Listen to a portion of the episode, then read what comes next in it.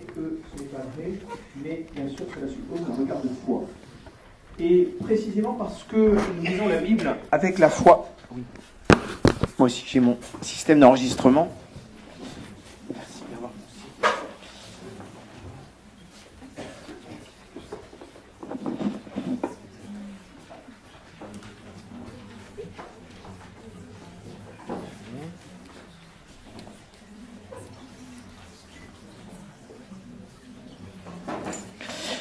Donc nous considérons la Vierge Marie dans l'Ancien Testament avec un regard de foi.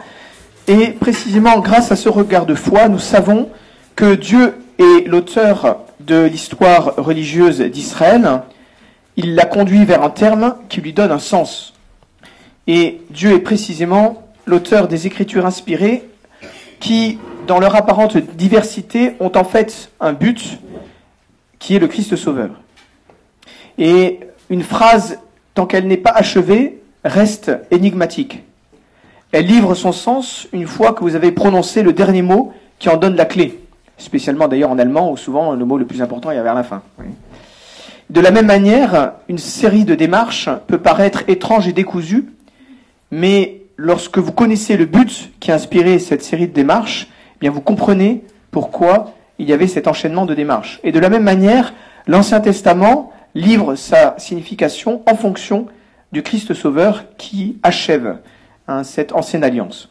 Et ce qui est vrai du Christ est vrai secondairement de Marie et de l'Église, car elles font étroitement partie de l'œuvre de salut, elles font corps avec le Christ.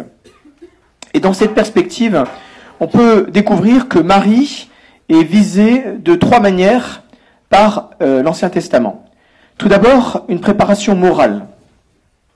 Deuxièmement, une préparation typologique. J'expliquerai, rassurez-vous, ce qu'est la typologie. Et troisièmement, une préparation prophétique.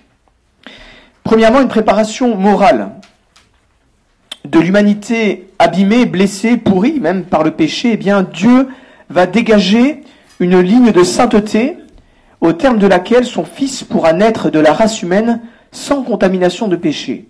Et la dernière étape de ce progrès va se faire dans le cercle privilégié de ce qu'on appelle les Anawim, les pauvres d'Israël. Marie s'y rattache formellement, nous le verrons par le Magnificat. Alors ce grand temps, je ne vais pas en dire plus puisque nous le traiterons euh, dans une autre conférence particulière au moment de l'Avent, le thème des pauvres de Yahvé. Deuxièmement, la préparation typologique. Euh, je vous rappelle ce qu'est la typologie biblique, du grec typos, archétype, le modèle. Hein. La typologie, c'est une doctrine théologique fondée sur le rapprochement entre une personne, un événement, un objet de l'Ancien Testament, et une personne, un objet, un événement euh, du Nouveau Testament, principalement le Christ. Hein. Il s'agit de chercher dans l'Ancien Testament ce qui est une annonce de ce qui aura lieu dans le Nouveau Testament de ce qui s'accomplira dans le Nouveau Testament. Un bon aperçu de cette manière de, penser, qui est spécifiquement chrétienne bien sûr, est donné par Saint Paul dans l'épître aux Colossiens. Il écrit Toutefois, ne, ne laissez personne vous juger sur ce que vous buvez ou mangez, ou en raison du respect de fêtes religieuses, la célébration de la nouvelle lune ou des sabbats. Ce sont des empreintes de choses à venir. La réalité est à trouver dans le Christ. Voyez? Donc Saint Paul, là, nous donne une clé de lecture. Il nous dit, voilà, il y a tout un tas de choses de l'Ancienne Alliance. La réalité est à trouver dans le Christ. Il faut trouver ce qui, dans ces choses de l'Ancien Testament, annonçait le Christ. Exemple de type dans la Bible, Jonas dans le ventre du poisson, c'est-à-dire un modèle euh, du Christ qui séjourne trois jours au tombeau. Deuxième exemple, Moïse au désert qui met un serpent de bronze euh, des reins sur un bâton, et ce serpent guérissait toute personne mordue par un serpent qui, et si cette personne regardait euh, ce serpent de bronze. Et Jésus proclame que ce serpent est un type qui l'annonçait. Car, dit-il en Saint Jean, de même que le serpent de bronze fut élevé par Moïse dans le désert, ainsi faut-il que le Fils de l'homme soit élevé, sous-entendu, sur la croix. Vous voyez, le Christ lui-même, et c'est intéressant, le Christ lui-même affirme que Moïse était un type, un modèle, une figure qu'il annonçait. Et le projet de Dieu sur le monde s'accomplit selon la cadence lente de la durée humaine.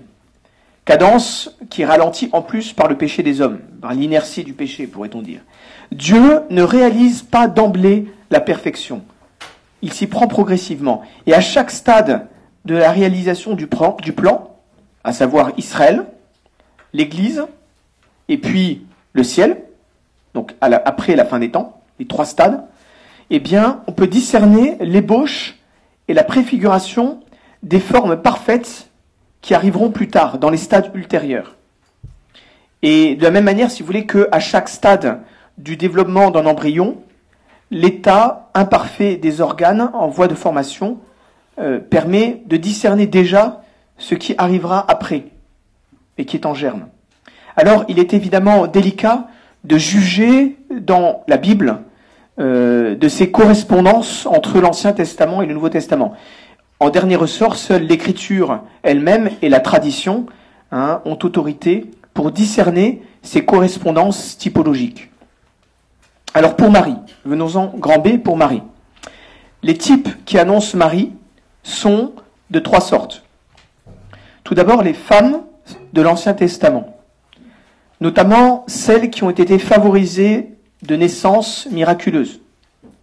Je pense à euh, Anne, la mère du prophète Samuel. Celles qui ont été les ancêtres du Messie.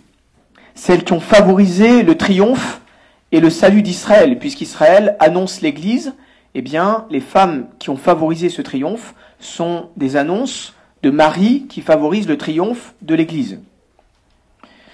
Par exemple, euh, Saint Luc, d'accord, lui-même, d'ailleurs c'est très intéressant, Saint Luc lui-même, euh, en reprenant au sujet de Marie des termes de l'Ancien Testament qui concernaient Sarah ou Judith, a commencé lui-même cette typologie-là. Voyez, lorsque Saint Luc vous dit dans l'Évangile, euh, car rien n'est impossible à Dieu, eh bien rien n'est impossible à Dieu. Nous, quand on lit ça, on tilte pas, si vous voulez. Mais Saint Luc lorsqu'il écrit car rien n'est impossible à Dieu dans la bouche de l'ange Gabriel, eh bien c'est une allusion justement euh, à Sarah. et pour les lecteurs euh, juifs qui lisaient qui connaissaient la Bible et qui lisaient Saint Luc, eh bien ils voient cette correspondance. Pareil, euh, Judith, hein, 13-18, est repris dans Luc 1-42. Donc les femmes dans l'Ancien Testament. Deuxièmement, Israël, dans son ensemble, est une figure qui annonce Marie. Luc, Saint Luc, rapproche surtout Marie euh, d'Israël dans son ensemble. Il, identifie Marie à la fille de Sion, décrite dans Sophonie 3.14. Nous y viendrons euh, à ce passage. Hein. et euh, d'ailleurs, l'Apocalypse 12, vous savez, la femme nimbée de soleil, fait aussi fonctionne de, la même manière. Alors, la fille de Sion, c'est une manière d'exprimer dans l'Ancien Testament euh, le peuple d'Israël. Sion est la montagne euh, sur laquelle est établie la ville sainte de Jérusalem. La ville sainte de Jérusalem euh, symbolise le peuple d'Israël dans son ensemble. Hein? Et nous le verrons lorsque nous étudierons le 21 mars, nous, étudierons vraiment dans le détail le passage fondamental du récit de l'Annonciation, vous verrez, c'est d'une richesse colossale, c'est fabuleux. Quand on le lit comme ça, on ne se rend pas compte de tout ce qu'il y a derrière, de toutes les allusions qu'il y a euh, à l'Ancien Testament en particulier. Hein. Et donc, euh, la fille de Sion, qui est un thème de l'Ancien Testament, eh bien, on voit dans le passage de l'Annonciation que Luc eh bien, voit en Marie justement cette fille de Sion. Mais même des objets sacrés ou des lieux sacrés de l'Ancien Testament sont des annonces de la Vierge Marie. Comment ça? Eh bien, euh, si on prolonge cette pensée de Saint Luc, qui est que la fille de Sion est le lieu de résidence de Yahvé, eh bien, on voit en Marie, évidemment, la nouvelle arche d'alliance. Le lieu de résidence eschatologique finale de Yahvé Sauveur. Vous voyez bien que dans l'exode du peuple hébreu, euh, l'arche d'alliance, hein, elle a un terme auquel elle aboutit. Le terme, c'est le temple. Hein, c'est le temple de Jérusalem. Et c'est la raison pour laquelle le temple de Jérusalem lui-même va devenir une figure, un type de la Vierge Marie, qui est à la fois la véritable arche d'alliance et le véritable temple, puisque la Vierge Marie abrite en son sein Dieu lui-même. Voyez, le temple de Jérusalem avait pour fonction d'abriter, entre guillemets, la présence, la Shekinah, la présence de Yahvé. Eh bien, Marie abrite en son sein Dieu lui-même. Donc, évidemment, le temple de l'Ancienne Alliance est vu sous ce rapport comme un type, une annonce de la Vierge Marie. Remarquez d'ailleurs que dans les litanies de la Vierge Marie, on l'appelle bien Arche d'Alliance. Federis Arca ora pro nobis. Donc l'Église n'a pas eu peur de reprendre à son compte hein, euh, ces parallèles typologiques dans les litanies de la Vierge Marie. Venons-en maintenant à la préparation prophétique, grand 3. Marie est signifiée à l'avance non seulement par des personnes ou des réalités inanimées qui la préfiguraient, c'est ce qu'on vient de voir, et par des paroles, mais aussi par des paroles qui l'annoncent. Nous touchons ici au point le plus délicat. La difficulté est qu'il s'agit pour la plupart de textes allusifs, que les contemporains devaient comprendre à demi-mot, et dont certains sous-entendus, reconnaissons-le humblement, même aux exégètes les plus chevronnés d'aujourd'hui, dont certains, dont certains sous-entendus nous échappent. Parce qu'il faut avoir vraiment baigné, si vous voulez, dans cette culture juive de l'ancienne alliance, de, de, la Bible, pour comprendre, et puis dans le milieu, dans, dans, le milieu religieux juif de l'ancienne alliance, pour euh, pénétrer parfaitement ces allusions et ces sous-entendus qui sont derrière ces textes. Alors, deux séries de textes euh, vont retenir notre attention. Premièrement, grand A, les textes eschatologiques dont la signification se réalise à la fois en Marie et en l'Église, dans l'Église. Alors je vous rappelle que euh, l'eschatologie signifie tout ce qui se rapporte au dernier temps. Mais attention, dernier temps qui commence avec le Christ et s'achève euh, avec la fin du monde. Donc quand on parle euh, d'une dimension eschatologique d'un texte, il ne faut pas s'imaginer que ça signifie seulement la réalisation ultime euh, à l'Apocalypse, enfin à la fin des temps, si vous voulez. Hein. L'eschatologie commence d'une certaine manière avec le Christ. Donc certaines réalisations eschatologiques commencent avec le Christ. Alors, premier texte. Cantique des Cantiques, 4, 7. Tu es toute belle, il n'y a pas de tache en toi. Donc vous connaissez le Cantique des Cantiques, hein, c'est ce poème d'amour euh, qui, euh, tel que les pères de l'Église l'ont lu, euh, signifie plusieurs choses. Hein, le lien entre Yahvé et Israël, qui est son épouse, mais bien sûr également le lien entre l'âme, entre Dieu, Yahvé, et l'âme prise du chrétien prise individuellement. Bon, toujours est-il qu'il y a dans ce Cantique des Cantiques une phrase qui évidemment a attiré tout de suite l'attention euh, des grands théologiens. C'est cette phrase Tu es toute belle, il n'y a pas de tache macula, immaculée conception, c'est celle qui n'a pas de tache hein, dans sa conception. Il n'y a pas de tache en toi. Alors, ce Cantique des Cantiques, euh, c'est l'aboutissement de la théologie de l'Ancien Testament au sujet des rapports entre Yahvé et Israël. Au point de départ, euh, le prophète Osée au chapitre 2 notamment, hein, il y a euh, le peuple de Dieu est présenté comme une épouse adultère. Adultère puisque le peuple s'est tourné vers de faux dieux. Hein. Et Yahvé annonce pourtant qu'il va le reprendre comme une fiancée. Hein, vous connaissez peut-être, vous vous souvenez peut-être de ce passage magnifique. Euh, je l'amènerai au désert et je parlerai à son cœur. Je parlerai à son cœur. Hein, je, te fiancerai dans la fidélité, etc. C'est sublime, hein, le prophète Osée.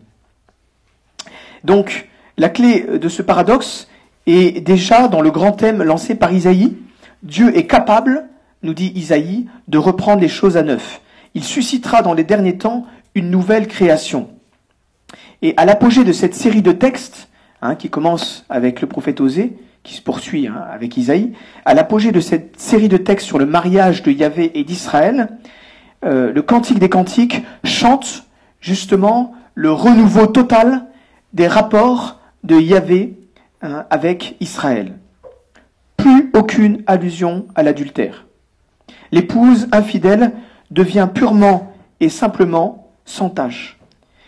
Et cette prophétie se réalise où? Sinon dans l'Église, et d'abord à la racine, en la personne de Marie, qui est justement, qui est justement le point de transition, voyez, euh, où l'Israël souillé devient l'Israël nouveau, sans tache ni ride. Et euh, cette déclaration apparemment hyperbolique, c'est-à-dire hyperbole, c'est une exagération, hein, euh, tu es toute belle, il n'y a pas de tache en toi, cette déclaration du roi Yahvé à Israël, il n'y a pas de tache, ne s'est réalisée à la lettre qu'en cette nouvelle création qui commence avec l'Immaculée Conception de Marie. Alors, cette application de ce texte à la Vierge Marie euh, n'est évidemment pas le sens littéral du texte. Hein, évidemment pas. En revanche, on peut clairement y voir un sens plénier. Donc c'est le sens plénier du texte, c'est pas le sens littéral, hein, mais c'est le sens plénier du texte qui répond à un dessein de Dieu qui est l'auteur principal de l'écriture sainte. Deuxième texte, Jérémie 31, 22. Une femme entourera l'homme. Hein? David verum. Femina David verum. Jusqu'à quand, je vous cite le passage qui est un peu plus long que ça, jusqu'à quand seras-tu errante, fille infidèle? Car l'Éternel a créé une chose nouvelle sur la terre, une femme entourera l'homme. On pense bien sûr à Marie, hein, qui a en, son sein, en son sein, qui entoure Jésus bébé, Jésus euh, euh, fœtus, Jésus embryon. Alors, cette femme qui tournait autour des faux dieux et qui convertit va se tourner vers Yahvé, c'est bien sûr Israël. Mais en qui cette conversion totale et sans partage s'est-elle pleinement réalisée, sinon en Marie et dans l'Église Et donc ces prophéties ont une portée mariale dès que, avec Luc, on voit en Marie la fille de Sion eschatologique, Hein, le moment privilégié où Israël devient une nouvelle création sans cesser d'être Israël. sans cesser d'être Israël. Et il y a prophétie en ce sens que les oracles dont la portée est volontairement eschatologique, hein, qui se rapportent clairement au dernier temps, trouvent en Marie leur accomplissement le plus précis. A un passage d'Israël visé par le sens premier des oracles, à Marie, et finalement à l'Église. Hein, où la prophétie se réalise aussi dans le prolongement de Marie. Hein. Et c'est pour ça que je vous disais dans la toute première homélie hein, de lancement d'année, euh, Marie et l'Église, c'est tout un, dira le cardinal Journée. de la même manière que Bossuet a pu dire Mais ta vie que le Christ, ou Jeanne d'Arc, pardon, Mais ta vie que le Christ l'Église, c'est tout un. Troisième oracle, le Seigneur ton Dieu est en toi. Le Seigneur ton Dieu est en toi. Alors, euh, il faut vraisemblablement classer hein, dans ces textes eschatologiques, dont la signification se réalise à la fois en Marie et dans l'Église, ce passage que je vous lis, qui est un peu plus long, pousse des cris de joie, fille de Sion, éclate en ovation Israël. Réjouis-toi de tout ton cœur, bondis de joie, fille de Jérusalem. Le Seigneur a levé les sentences qui pesaient sur toi, il a écarté tes ennemis. Le roi d'Israël, le Seigneur est en toi. Évidemment, là, la Vierge Marie a le Seigneur en elle-même hein, par sa maternité. Tu n'as plus à craindre le malheur. Ce jour-là, on dira à Jérusalem, ne crains pas, Sion, ne laisse pas tes mains défaillir, le Seigneur ton Dieu est en toi, c'est lui le héros qui apporte le salut. Voyez, il n'y a pas juste le Seigneur est en toi, il y a vraiment une mention du salut. Donc on peut clairement y voir une, une annonce euh, qui se réalise dans l'Église et en Marie. Voilà. Il te renouvellera, il aura en toi sa joie et son allégresse, il te renouvellera par son amour, il exultera pour toi et se réjouira comme au jour de fête. Alors, venons-en maintenant aux trois grands textes relatifs à la mère du Messie. Il y a trois textes dont la visée mariale semble réelle, mais ténue. Tous les trois visent plus ou moins directement le Messie, fils de David. Et par contre-coup, nous allons le voir, la Vierge Marie. Premier de ces textes, Genèse 3, 15. La postérité de la femme ennemie du serpent. Je vous relis le texte, hein, c'est les paroles que Dieu adresse au serpent. Il maudit le serpent. Je mettrai une inimitié entre toi et la femme, entre ta postérité et sa postérité. Celle-ci t'attaquera la tête et tu l'attaqueras au talon. Alors, euh, ce texte signifie, dans son ensemble, la lutte qui se déroulera jusqu'à la fin des, temps. Et d'ailleurs, sans préciser le terme de cette lutte. Hein. Donc cette lutte qui se déroule entre l'humanité et le démon. Ta postérité, c'est la postérité du démon, et sa postérité, c'est la postérité d'Ève, l'épouse d'Adam. Hein. Voilà, si on reste, si vous voulez, au premier plan, si on analyse les choses froidement, c'est ça qu'on voit. Hein. Alors, il se trouve que Saint Jérôme, euh, au 5e siècle, a fait une traduction, euh, vous connaissez le nom, à la Vulgate, une traduction qui a fait référence dans l'Église pendant des siècles, et euh, à la lumière, si vous voulez, de la révélation ultérieure, il a fait une traduction un peu différente. Il a écrit, non pas celle-ci, c'est-à-dire la postérité de la femme, t'attaquera la tête, mais il a écrit ipsa, en latin, c'est-à-dire elle, celle-ci, sous-entendu la femme. Il a traduit non pas t'attaquera, mais t'écrasera t'écrasera la tête. Hein, t'écrasera la tête. Alors, euh, il faut reconnaître que cette traduction n'est pas exacte. Dans l'hébreu, c'est la postérité de la femme qui est en lutte avec la postérité du serpent. Ce n'est pas la femme elle-même. Et il n'est pas dit tu l'écraseras par ton talon, mais bien tu l'attaqueras. L'action de la part du démon et l'action de la part de la postérité de la femme est exprimée par le même verbe hébreu, chouf, qui signifie le fait d'attaquer. Et en tout cas, il n'est pas dit explicitement qu'une des deux parties écrasera l'autre. Alors, ce à quoi euh, certains répondent, il est bien question d'une victoire, puisque l'un des deux attaque à la tête et l'autre et l'autre attaque au talon. Cela veut dire que celui qui attaque au talon est écrasé par l'autre. Mais, en fait, on ne peut pas strictement déduire cette victoire d'une des deux parties du fait de leur position respective, tête et talon. Car justement, dans un autre passage de la Bible, la tribu de Dan, une des douze tribus d'Israël, est glorifiée parce qu'elle est, je cite, un serpent qui attaque le talon du cheval et qui obtient ainsi la victoire sur le cheval qui tombe à la renverse. Donc, dans cet autre passage dans l'Ancien Testament, eh bien, c'est justement celui qui est dans la position du serpent qui gagne. Vous voyez, donc, euh, on ne peut pas faire dire au texte plus que ce qu'il dit. Cependant, cependant, le contexte, euh, il faut bien comprendre, hein, si, je, si je dis ça, c'est parce que, si vous voulez, c'est tentant évidemment pour nous, chrétiens, catholiques, je veux dire, d'interpréter tout de suite rapidement euh, dans le sens de ce qu'a fait Saint Jérôme mais il n'a pas traduit justement les choses. Il a fait une traduction orientée, si vous voulez. Et donc, si vous parlez avec un, juif hein, ou avec un protestant, il, justement, il va vous dire attendez, vous êtes bien, euh, bien gentil, mais euh, me citez pas Saint Jérôme qui dit elle t'écrasera la tête parce que c'est une traduction fausse. Et il aura raison. Hein, donc, il faut, il faut, il faut faire attention à ce qu'on dit quand on analyse justement ces, ces textes-là. Alors, cependant, le contexte de ce verset biblique semble donner un avantage à l'homme, puisque Dieu le laisse debout et le serpent à terre. Parce que juste avant euh, le passage où il dit je mettrai une inimitié entre toi et la femme, euh, le serpent est maudit par Dieu et Dieu lui dit voilà ben, tu ramperas sur la terre. Hein. Donc il y a quand même il y a quand même ça. Hein, Dieu laisse l'homme debout et le serpent à terre. Et le contexte c'est que Dieu punit l'homme mais ne modifie pas euh, son attitude de dialogue avec lui. Et il manifeste même à son égard une attitude, une sollicitude paternelle. au contraire du serpent où Dieu ne l'écoute même pas, hein, et prononce une malédiction contre euh, ce serpent. Donc il semble quand même, dans le contexte en tout cas, que c'est un contexte plutôt favorable dans ce combat, dans cette lutte, qui est plutôt favorable à l'homme. Et puis, il faut quand même dire plus. Hein. Il y a dans ce passage une ébauche de l'annonce du salut.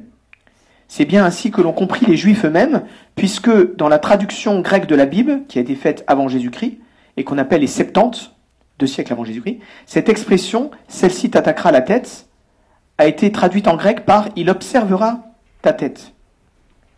Donc les Juifs de l'époque ont donc compris la postérité de la femme au sens d'un descendant unique et assez mystérieux. Vous voyez, il observera ta tête. Donc ça n'est plus sa postérité, c'est il. Donc c'est quand même mystérieux. Ça veut dire qu'on voit bien que Dieu a dirigé la compréhension que les Juifs eux-mêmes dans l'Ancien Testament avaient de ce passage, puisque c'était marqué euh, au début en hébreu sa postérité, et dans la mentalité des Juifs du deuxième siècle avant Jésus-Christ, donc pas longtemps avant l'arrivée du Messie, ce sa postérité devient il, qui évidemment pour nous euh, fait référence à un descendant mystérieux qui justement euh, serait le Messie. Hein. J'établirai une haine entre toi et la femme, entre ta race et sa race, il surveillera ta tête et tu guetteras son talon. Et c'est sur cette traduction juive justement, il que saint Paul se fonde pour interpréter cette fameuse postérité dans le sens d'un descendant unique qui est le Messie. Voici le passage de l'Épître aux Galates. Or, dit saint Paul, les promesses ont été faites à Abraham ainsi qu'à sa descendance. L'Écriture ne dit pas et à tes descendants, comme si c'était pour plusieurs, mais à ta descendance, comme pour un seul, qui est le Christ. Vous voyez, donc saint Paul, là, joue sur les deux tableaux. La promesse à Abraham et en fait une allusion à la Genèse, où il est dit, dans la traduction des serpents, des septante, il surveillera ta tête, un il mystérieux. Alors, en quel sens ce passage de Genèse 3.15 vise-t-il Marie? Elle est impliquée déjà évidemment, comme nous tous, dans la descendance d'Ève, parmi les milliards de protagonistes de cette lutte avec le serpent, mais au suite, mais il faut quand même dire en plus que la mise en avant, il y a une certaine mise en avant de la femme, de sa maternité, une insinuation messianique qui donne à penser que l'auteur a visé plus spécialement, dans cette lutte universelle, le descendant messianique et la femme qui devrait être sa mère. Donc il y a une, annonce, mais ténue, hein, il faut être honnête, ténue, hein, de euh, la Vierge Marie. Voilà. Euh, alors après, ça n'empêche pas que, évidemment, à la lumière du Nouveau Testament, euh, on puisse se réjouir du fait que dans la médaille de l'Immaculée Conception, eh bien, de la rue du Bac, de la médaille miraculeuse, évidemment, la Vierge écrase la tête du serpent. Hein. Donc bon, ça veut dire quand même quelque chose. Hein. Mais à prendre le texte lui-même, vous voyez, euh, il y a une allusion mais ténue. Deuxième texte, Isaïe 7,14, la jeune fille mère de l'Emmanuel. Quelles sont les circonstances de cet oracle prophétique Il faut le rappeler. Les troupes syriennes marchent sur Jérusalem. Le roi Akaz est menacé d'être remplacé par le fils de Tabéel.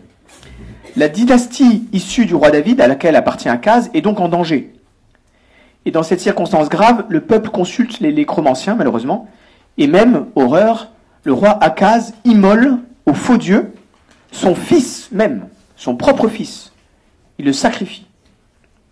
Et il met son espoir dans des combinaisons politiques compromettantes pour la, compromettantes pour la pureté du yavisme. Parce que s'associer à des peuples qui ont des cultes pour des faux dieux, eh bien c'est risqué, l'histoire d'Israël le montre, c'est risqué de tomber, de faire tomber le peuple encore plus dans l'idolâtrie.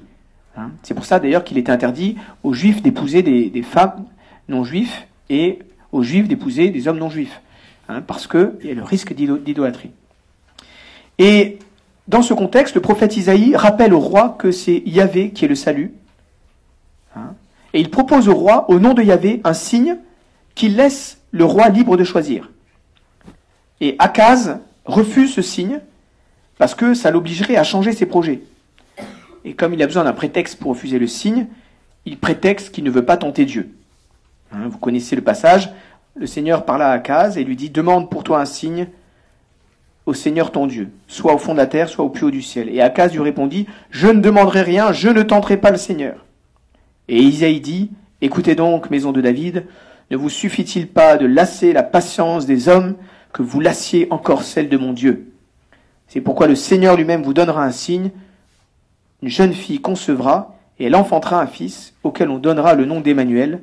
Il mangera du beurre et du miel en sorte qu'il sache rejeter le mal et choisir le bien. Avant que cet enfant sache rejeter le mal et choisir le bien, la terre dont les deux rois te font trembler sera dévastée. Alors comment l'interpréter? Le texte n'est pas facile à interpréter, il est mystérieux et ambigu. Et on va trop souvent, on va trop vite en besogne pour en tirer la conception virginale du Christ. Nous n'avons pas ici le mot hébreu qui signifie vierge, mais un autre mot qui signifie une jeune fille nubile, donc en âge de procréer, mais pas forcément vierge. D'ailleurs, ce texte, ce mot est utilisé dans la Bible justement pour désigner des jeunes filles nubiles qui ne sont pas vierges.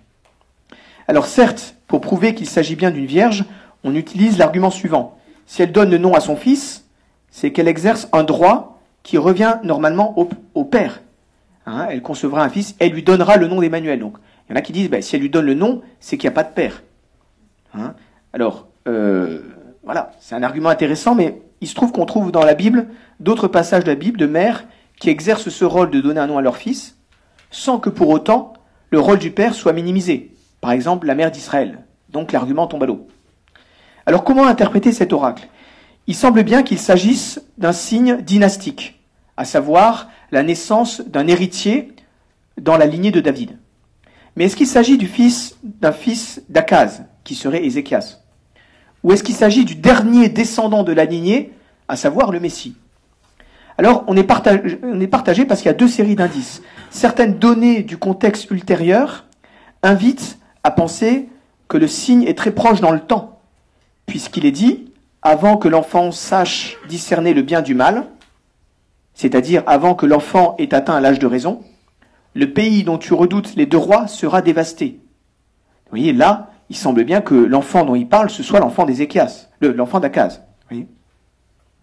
Mais d'un autre côté, la solennité de l'oracle, vous voyez, je vous ai lu l'oracle, il y a quelque chose de très solennel dans, cet oracle, euh, sa coloration eschatologique très marquée, le relief transcendant de cet Emmanuel, euh, tel qu'il est décrit dans les chapitres suivants, ne permettent pas de s'en tenir à une interprétation immédiate.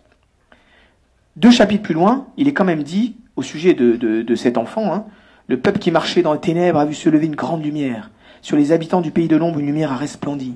Oui, un enfant nous est né, un fils nous a été donné. Sur son épaule est le signe du pouvoir. Son nom est le suivant conseiller merveilleux, Dieu fort, Dieu fort, Père à jamais, Prince de la paix. Vous voyez donc, il y, a, quelque chose qui est dit de cet enfant qui est clairement eschatologique, clairement messianique. Et un peu plus loin, Isaïe 11, un rameau sortira de la source de Jessé, père de David, un rejeton jaillira de ses racines, sur lui reposera l'esprit du Seigneur. Il n'y aura plus de mal ni de corruption sur toute la montagne sainte, le loup habitera avec l'agneau, etc. Alors en fait, il n'y a pas à choisir entre les deux visées. Le texte implique intentionnellement une double visée. Selon la visée prochaine, la plus sensible aux personnes de l'époque, le signe semble être la naissance d'Ézéchias. Et ce signe était déjà un gage de l'avenir de la dynastie, compromise par les complots ennemis, compromise aussi par l'immolation du précédent héritier. Mais cette réalisation immédiate n'épuise pas, n'épuise pas le contenu de l'oracle. D'ailleurs, la destinée d'Ézéchias a été décevante, il a échoué dans sa réforme, le peuple a été exilé. Et du coup, après l'exil, les Juifs qui vont lire cet oracle vont y chercher la réalisation de la promesse dans un sens, dans un avenir plus lointain. Vous voyez, on découvre alors la visée seconde et ultime, la visée eschatologique et messianique de cet oracle prophétique. On comprend alors, dans un sens plus fort, la filiation divine de l'héritier davidique. Voici en effet quelle était la promesse que le prophète Nathan avait faite au roi David au nom de Yahvé. Tu diras donc à mon serviteur David, ainsi parle le Seigneur de, de l'univers. Quand tes jours seront accomplis et que tu reposeras auprès de tes pères, je te susciterai dans ta descendance un successeur qui naîtra de toi, et je rendrai stable sa royauté. C'est lui qui bâtira une maison pour mon nom, et j'en rendrai stable pour toujours son trône royal. Moi, je serai pour lui un père, et lui sera pour moi un fils. Et c'est dans ce mouvement également qu'on va lire le psaume 2. Il m'a dit, tu es mon fils, aujourd'hui je t'ai engendré. Ou le psaume 109, le Seigneur a dit à mon Seigneur, siège à ma droite, et je ferai de tes ennemis le marchepied de ton trône. Et donc, dans les siècles suivants l'exil, l'oracle de la jeune fille qui enfante va être compris par les Juifs eux-mêmes dans un sens très fort qui implique une génération virginale. Puisque deux siècles avant le Christ, dans la Septante, toujours pareil, vous voyez, les Juifs qui vont traduire en grec la Bible vont, et ça c'est pas hasard, c'est justement, c'était voulu par le Saint-Esprit, ils vont choisir dans la traduction comme mot grec, ils vont choisir le mot parthénia qui signifie une vierge, et non pas le mot qui signifie une jeune fille. Voyez? Et, ça, c'est, on voit justement que le, Saint-Esprit a, dirigé la pensée du peuple juif, puisque c'est le peuple juif lui-même qui, en traduisant en grec ce mot indéterminé, l'a traduit dans le sens de une vierge concevra. Et donc, les juifs, entre en gros l'an 200 avant Jésus-Christ et Jésus-Christ, vont lire la Bible en grec dans les Septante, où ils verront une vierge concevra et enfantera un fils, on l'appellera l'Emmanuel. Et c'est ce que saint Matthieu dit dans son évangile, hein. l'ange dit à Joseph, etc.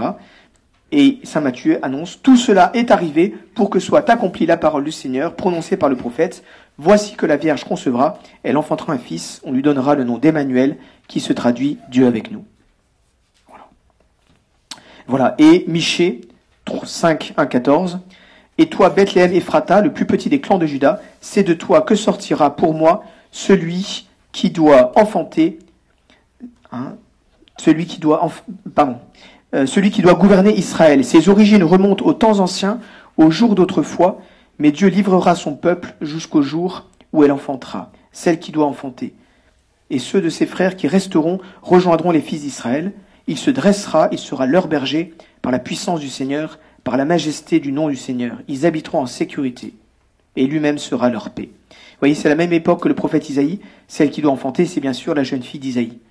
Hein, il n'y a pas ici reprise de l'insinuation euh, de la naissance virginale, mais la portée dynastique est plus marquée. Alors, je vais m'arrêter là. Hein. je me débrouillerai pour vous dire la suite lors d'un prochain topo. Hein. mais comme il est 21h15, il faut quand même faire honneur à l'apéritif. Eh bien, nous allons nous arrêter là et je poursuivrai euh, une fois prochaine, euh, notamment le grand 4, Marie et la sagesse. et le bureau avait juste une petite annonce à vous faire, je crois. Euh,